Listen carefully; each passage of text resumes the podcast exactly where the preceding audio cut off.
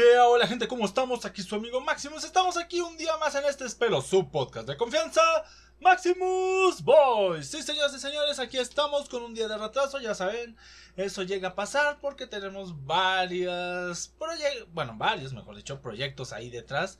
Y bueno, pues vamos viendo cuando sale. Intentamos que sean los lunes siempre estas secciones. Para el día de mañana tenemos igual recapitulación. Si no es que todo se va a recorrer. En vez de lunes, miércoles se va a recorrer a martes.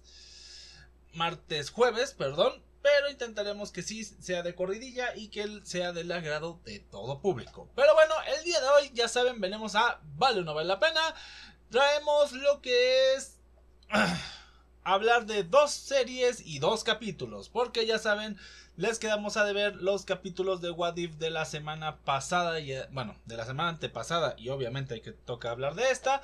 Así que vamos a empezar con los Marvel What If. Y con los Marvel What If tenemos el capítulo de qué hubiera pasado si Iron Man nunca hubiera sido Iron Man, por así llamarlo, aunque bueno, ahí meten a otro personaje y no nos queda del todo claro. Y también uno que me causó un poco de ok, suena interesante, pero ok, que es el de el capítulo de Thor Fiestero. A ver, empecemos con eh, qué hubiera pasado si Iron Man nunca hubiera creado su, bueno, Tony Stark nunca hubiera creado la armadura de Iron Man. Y en ese capítulo nos cuentan que eh, en el momento en el cual son atacados por los grupos terroristas en en ese incidente donde, hay, donde Tony Stark es, ¿cómo decirlo?, atrapado y forzado a trabajo, además de que es donde obtiene la inspiración para crear su armadura, la, la tocha, la, la metálica, la que parece hecha en una fábrica, tal cual. Pues, em, y bueno, me refiero a una fábrica un poquito más rústica, no en una fábrica lo Tony Stark con todos los equipamientos. Pues aquí resulta que durante el ataque no es... Em, pues no es capturado, es salvado por una unidad principalmente... El que más resalta de esto es el personaje de Killmonger, personaje que conocemos de la película de Black Panther por ser el villano principal de esa película.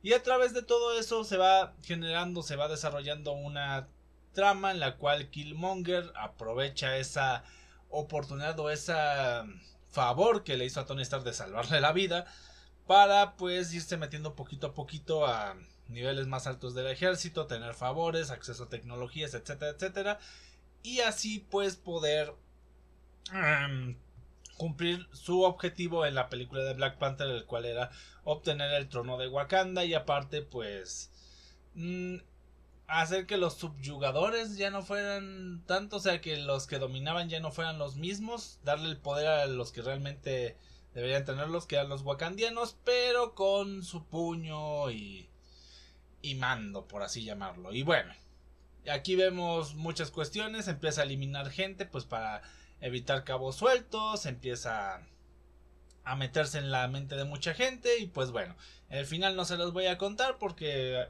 hasta eso queda un tanto abierto. Me pareció una propuesta interesante, aunque bueno, se siente algo forzado hasta cierto punto la inclusión de Killmonger en esta en esta adaptación porque es como de ¿qué tiene que ver o por qué meter a Killmonger? Supongo que era para darle otro tipo de desarrollo y no simplemente ver a un Tony Stark seguir siendo un cretino, porque pues eso era lo que era antes de su evento con con la captura. Y bueno, pues el capítulo está interesante. No me termina de convencer la inclusión de Killmonger en la historia de Iron Man, pero bueno. Y ahora pasemos al Thor Fiestero. Este capítulo ha sido un poquito de debate entre si es bueno o es malo. Principalmente porque fue como que, a ver, vamos a agarrar la primera historia que se nos ocurra y vamos a hacerlo lo más ridículo posible. En este caso, el hecho de que uh, Odín nunca haya, haya, ¿cómo se dice? adoptado a Loki como su hijo y lo haya regresado pues a los gigantes del hielo. Resulta que eso hizo que Thor no pasara por ciertos momentos que lo hicieron, bueno, madurar entre algunas comillas, porque ya vimos que en Thor 1 pues no era la persona más madura del mundo, pero por lo menos tenía ciertos principios y ciertas lecciones de vida que eran respetables y se volviera un fiestero y literalmente un eh, chico de la vida divertida. No sé qué palabra utilizar para no usar lo que estoy buscando, pero bueno, como diría el título, es un Thor fiestero, se la vive buscando fiestas, pareciera el típico adolescente estadounidense que nada más quiere fiesta, alcohol y pues ligarse a la más a la más bonita de la fiesta, válgase la redundancia, y bueno, van pasando muchas cosas, ninguna relevantes, llega hasta aparecer la Capitana Marvel. Lo más importante de esto es el final que nos da la premonición de lo que va a venir en el último capítulo, o lo que pareciera que ya va a ser el último capítulo en esta semana. Me pareció interesante esa introducción al final, aunque la historia siento que nada, que bueno, fue como para tomar algo más relajante, porque veníamos de historias un poquito más, uh, ¿cómo llamarlo? Mm, serias, como por ejemplo el conflicto existencial de Doctor Strange o una plaga zombie o cosas. Bueno, y una plaga zombie no tanto en el sentido cómico o en el sentido de terror, sino como que con cuestiones de sacrificio, existencialismo y cosas así. Bueno, el existencialismo tal vez me pasé, pero pues se pueden abarcar ciertas cositas. El punto es que ya se estaban tocando temas más profundos, serios, algunos hasta dirían de pura acción y querían algo más cómico, agarraron a Thor y crearon eso. está bien, creo que estos dos últimos capítulos no me terminaron de convencer tanto como el primero de del Capitán América o bueno, Capitán América o el de el de que hubiera pasado si hubieran empezado a matar a los a los Avengers, pero es una buena es un es una idea refrescante y diferente a lo que estábamos viendo. Lo más parecido que llegamos a ver era lo de T'Challa siendo Star-Lord. Pero bueno, está bien, no hay problema. Siento que está chido, funciona bien. Y bueno, ahora sí pasemos a las cosas que no son Marvel What If. Y en esta ocasión no vamos a tener rápidas de la semana porque la mayoría de rápidas de la semana la pueden ver en el canal de YouTube en Maximus World. Ahí nos pueden encontrar, pueden escuchar todo lo que tengamos que hablar. Bueno, ahora sí, señoras y señores, vamos a hablar de el elefante en la mesa, o mejor dicho, el calamar en la mesa. Sí, vamos a hablar de El juego del calamar. Serie que no he terminado de ver, así que no se preocupen. Esto viene total y llanamente sin spoilers. Pero sí quiero tocar algunas cuestiones que me parecieron muy interesantes y muy, um, ¿cómo decirlo?, particulares de la opinión popular. Primero, eh, es una serie que ha encantado a la mayoría de gente que ha visto. Sé que al igual que todo el género va a haber detractores o gente que le aburra o gente que simplemente no le gusta. Pero la serie es muy buena en manejar temas que, digamos, sabemos que están por ahí, pero no nos atrevemos a comentar, a decir, o sea, la frase que quieran ocupar. Por lo cual ahí está la cosita, ahí está la cuestión de que también en algunos puntos se puede poner políticamente incorrecto. Aclaremos, políticamente incorrecto para este lado del chargo, porque igual en Corea del Sur es una trama novedosa que no se ha intentado, pero que no rompe el, estigma social. O igual y si lo hace y pues tiene, eh, puede ser criticada también por esos ámbitos. Pero bueno, el juego del calamar en palabras simples de qué trata. Literalmente gente mm, que está en una situación económica complicada pues es invitada a participar en un juego dependiendo pues de cómo vayan cómo vayan desempeñándose y lo que la persona que los invitó a ese juego vaya pensando de ellos. Son invitados a un juego más grande donde les prometen los ayudarán con su situación actual. Pero ese juego digamos que tiene cierta peculiaridad de que no solamente se juega dinero sino algo más importante. Y ese algo es la vida de sus participantes. Literalmente esta serie es una serie que va mucho en el sentido o en la clasificación de Battle Royale o hasta cierto punto podríamos llamarlo juego... Ah, ¿Cómo, se fue? Mm, se me fue el otro team. Bueno, yo lo conozco como, bueno, lo clasifico más como un Battle Royale, pero también podría ser un estilo Juegos del Hambre, donde pues en algunas ocasiones vas a tener que hacer cualquier cosa para sobrevivir. Se ha visto de muchas cosas que se han hecho para sobrevivir y pues en algunas no han salido del todo bien. Eh, toca temas muy interesantes como es la el efecto psicológico que tiene la falta de dinero o el endeudamiento constante en las personas, el no poder tener una estabilidad financiera en un país en el cual parecía difícil crecer, aunque bueno, no sé si en Corea del Sur sea tan difícil crecer, pero es como que lo ponen en las situaciones. También cuestiones como que a veces las propias personas se eh, ¿cómo poder decir? Sabotean a sí mismas. Se ve mucho durante el juego y previo al juego con el protagonista de esta serie. Que no me pidan nombres, la verdad no sé pronunciar la mayoría de los nombres en esta serie. Pero hay muchos personajes que diría te van a sacar una lagrimita porque esta es otra cosa que tiene esta serie. Hay un episodio en particular en donde te va a sacar la lagrimita quieras o no quieras porque llegas a empatizar mucho con la mayoría de personajes que interactúan con los momentos emotivos en ese capítulo. Si no me acuerdo es el capítulo 6, 7 por ahí, para que se den una idea y preparen los pañuelos. E igualmente creo que lo más importante es de lo que está capa, lo que está dispuesta a hacer o lo que se le ocurre a la gente cuando está aburrido o desesperado. Digo aburrido o desesperado porque dependiendo del vídeo donde lo veamos, hay ciertas cosas que es de cómo llegas a hacer tan cosa por desesperación. Y por otro vidrio que no voy a mencionar de, de dónde lo van a observar, lo verán cuando llegue el capítulo. Ah, te darás cuenta lo que llega a ser la gente simplemente por aburrimiento, por diversión, por querer hacer algo distinto. Así de fácil. También eh, cae la peculiaridad que la mayoría de situaciones en las que se ven envueltos nuestros personajes son juegos infantiles coreanos, así que en muchas ocasiones vamos a escuchar el juego tal y nosotros diremos, ¿eh? Y luego vamos a ver lo que juegan y es de, ah, es esa cosa.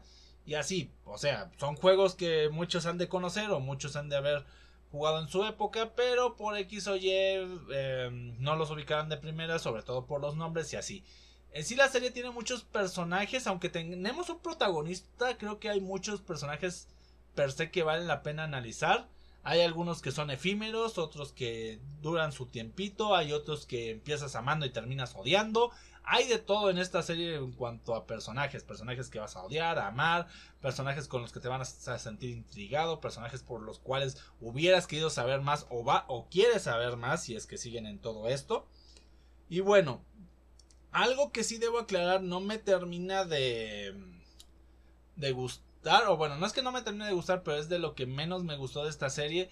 Es el hecho de que a veces es cierto que alargan mucho algunas tramas. Por ejemplo, conflictos con algunos personajes. O llegar a la resolución de algo que es casi obvio que va a suceder. No quiero decir por eso que la serie sea predecible, porque no hay muchos momentos impredecibles en esta serie pero sí hay algunos que están muy marcados desde el inicio que van a suceder y parece que los van alargando, alargando, como que te dan la finta de ahora sí, ahora sí, pero no, no, no, no, no. Y tal vez alguna, y para mucha gente eso sea bueno, sobre todo en un género como podría ser el de suspenso o el Battle Royale, que estás en cada momento de ay, ¿cuándo van a matar a este esto? Pero a mí en lo personal, cuando me lo anuncias tan de por detrás, o sea, con tanta anticipación, como que pierdo un poquito la magia. Es decir, si en el mismo capítulo me das ese preámbulo de, oye, este se puede morir, a este ya le han pasado varias cosas, puede ser, y que me des la media vuelta luego al final con que, no, al final el que se muere es un tipo que estaba detrás de él, igual y me puede servir, y que ya no vuelvas a tocar el tema, va, pero si a cada capítulo me le andas metiendo eso de que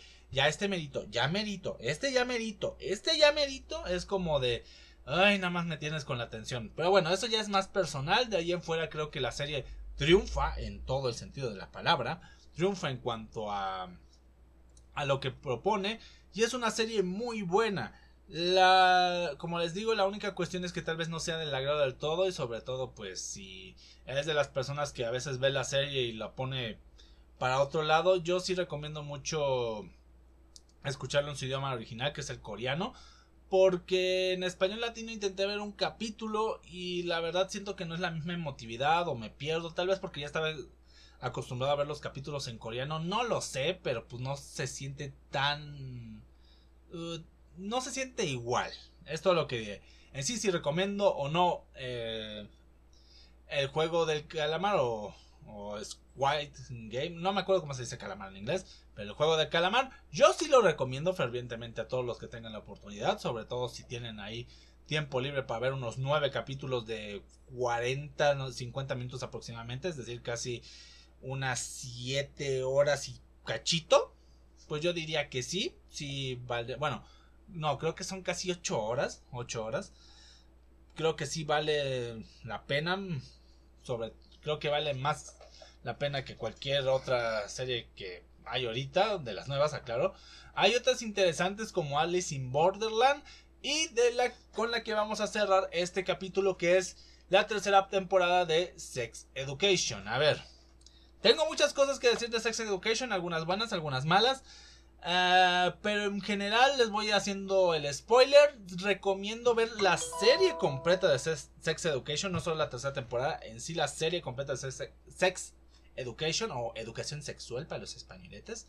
Sé que mi pronunciación con tanta X y S alargada que luego llego a tener, pues no es del todo bien, pero vamos a trabajar en eso. Bueno, esta serie trata principalmente sobre, pues, Ah, diría que de nuestro personaje principal que es Otis, pero la verdad no es tanto así. Trata sobre una sobre la comunidad adolescente en una ciudad llamada Mordale, si no mal me acuerdo, la cual es parece ser muy sexualmente activa y bueno, eh, sobre todas esas dudas que en algún momento llegamos a tener y no externamos o de esas dudas que llegamos a ver y pensamos que ah, eso no pasa, pero pues ahí te aclaran que puede llegar a pasar sobre nuestro desarrollo y actividad sexual, obviamente poniendo en situaciones interesantes, graciosas y demás.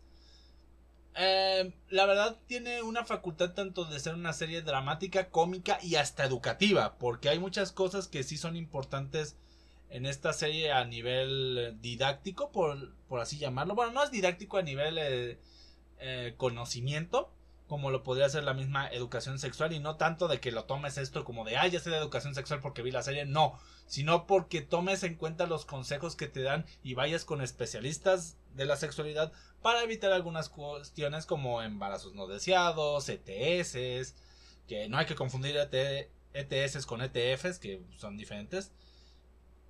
Pero bueno, eh, la cuestión es que es una serie de la cual se pueden agarrar muchas cosas dentro de su propio drama y comedia.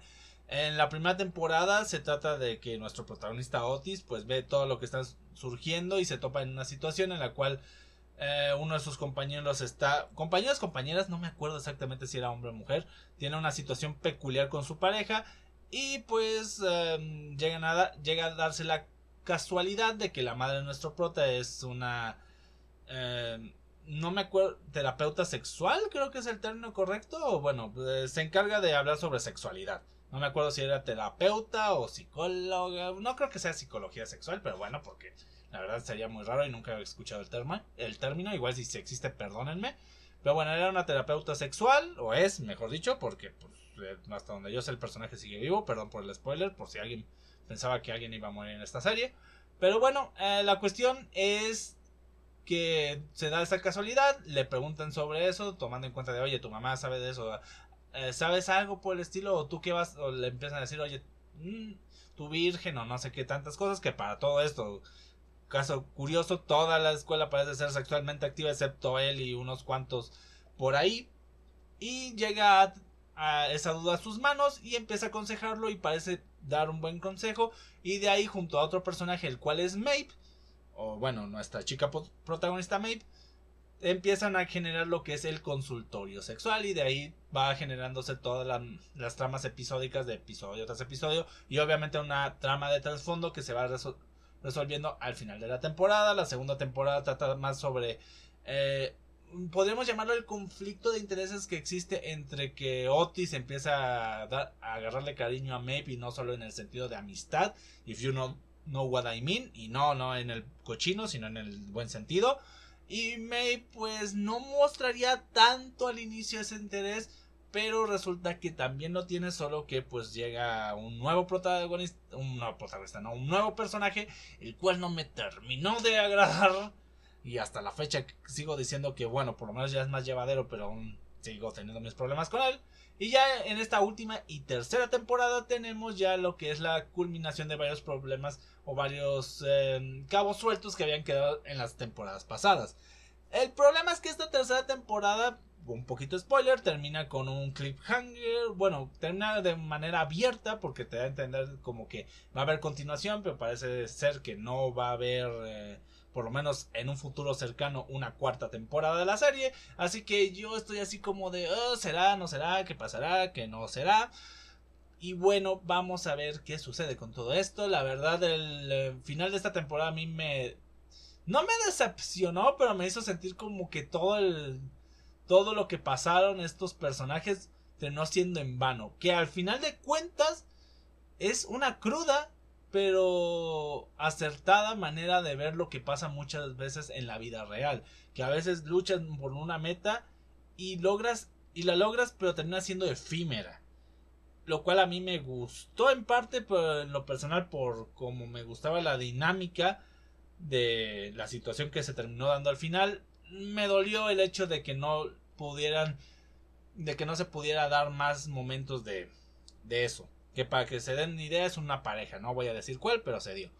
Eh, también hay personajes con muy buen desarrollo, como por ejemplo el, el, personaje de Adam, que empieza siendo un abusón en la primera temporada y termina volviéndose un pan de Dios y literalmente el mejor personaje de la serie junto con otro que no voy a hacer mucho hincapié con él porque creo que, que es mejor que vean eh, cómo va evolucionando de ser un personaje hasta terciario en la primera temporada, en la segunda llega a ser hasta villanesco en algunos apartados y en la tercera llega a tener un un protagonismo interesante, o sea, bueno, una presencia interesante como personaje secundario. Otro personaje que me causa conflicto en cierta parte es el de Eric, el mejor amigo de Otis, y esto se debe a que me encanta su personalidad, me gusta cómo es, pero tengo un problema en el cual ah, en algunos momentos se nota que quieren exagerar o quieren llevar muy allá el estereotipo de de homosexual extravagante. O sea, no estoy diciendo que esté mal hecho, pero a veces como que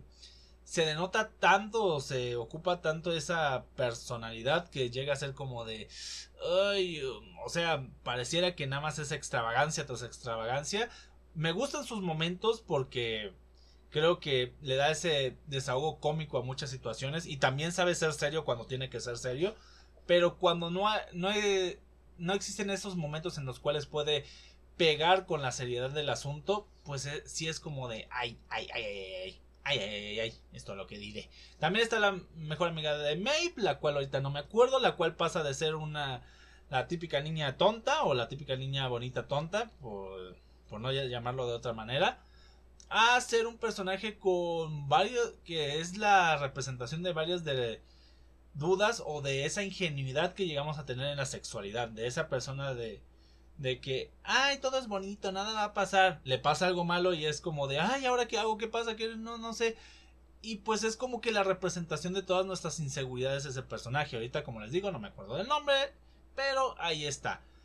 También hay varios personajes, como les digo, esta, este personaje que empieza siendo tercero, luego secundario y luego llega a tener hasta un protagonismo en esta última temporada, el cual es el de Ruby. No quiero hablar mucho del personaje de Ruby porque tendría que hablar de la serie en su totalidad y estoy haciendo mini resúmenes, así que si quieren ver los invito a ver toda la serie, pero es un personaje que tiene un desarrollo muy importante y la verdad llega a tener unos momentos como que muy de ¡Auch! Oye, tiene razón. Para ser un personaje que al inicio empezó como muy vacío, muy superficial, llega a tener momentos de.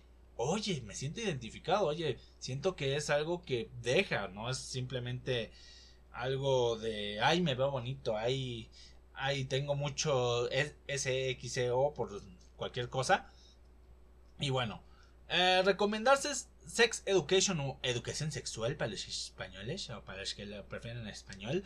Es algo curioso porque sí la recomiendo pero a la vez no recomiendo verla si vas a estar cerca de gente que sea muy puritana y así porque hay muchas escenas que siempre me he dicho de chale si seguía viviendo con mis padres pensarían que estoy viendo otra cosa la neta o o momentos que son incómodos al inicio de capítulos que es así de, bueno, vamos a ver cómo empieza y lo primero que ves es de, ah, cabrón, ¿a poco eso se podía? Ah, cabrón, ya empezamos con intensidades aquí. Y bueno, cositas que te toman de sorpresa y obviamente como les digo, si están con alguien muy puritano, con alguien que tenga un esa... Uh, ¿Cómo decirle? Lagrimilla a hablar sobre la sexualidad tan abiertamente. Pues digamos que será incómodo, pero sí lo recomiendo ver, sobre todo para pues sacarnos en algunas dudas, aprender un poco más sobre educación sexual, porque creo que es un tema que junto con finanzas a veces damos por hecho y en muchas ocasiones a veces si sabemos una cuarta parte realmente de lo que es. Si no es que menos, yo por ser buena gente digo una cuarta parte. Y bueno, con esto ya acabamos todo el capítulo. Con el juego del calamar no me extendí tanto por varias razones. Primeramente, no lo he terminado. segundo, no tengo mucho que decir de los personajes porque siento que cada uno es un mundo muy distinto y abarca temas que no se han concluido. Por lo tanto, no puedo hablar del todo de su evolución y de qué pueden llegar a terminar de representar. Es cierto que hay algunos personajes que Creo que ya dieron lo que tenían que dar y pude haberlos integrado. Pero bueno, The Sex Education ya me alargué un poco más, principalmente porque tiene tres temporadas, según un desarrollo de personajes que eh, se ha visto en cada una de estas temporadas. Y aparte toca un tema que siento que es bueno de tratar en varias ocasiones, aunque sea incómodo de platicar. Y bueno, espero hayan tenido un buen rato aquí hablando con nosotros. Ya saben, estamos en el resto de nuestras redes sociales, ahí por Instagram, Facebook. Ahí estamos platicando de mil y un cosas. Igual, si quieren este hablarnos sobre algún otro tema que quieran tocar en este podcast. Estamos en nuestra página de Facebook como Maximus Dante Face. Igual si quieren ver todas nuestras cuestiones freaks, está el Instagram de Maximus Collection, que estamos subiendo ahorita mucho de nuestras partidas de Pokémon Unite, una que otra cosita que va llegando del coleccionismo, entre otras cosas. Igual, espero tengan un excelente día, tarde, noche, o sea, la hora que estén escuchando. Y nos vemos, o mejor dicho, escuchamos. Hasta la próxima. Bye, adiós.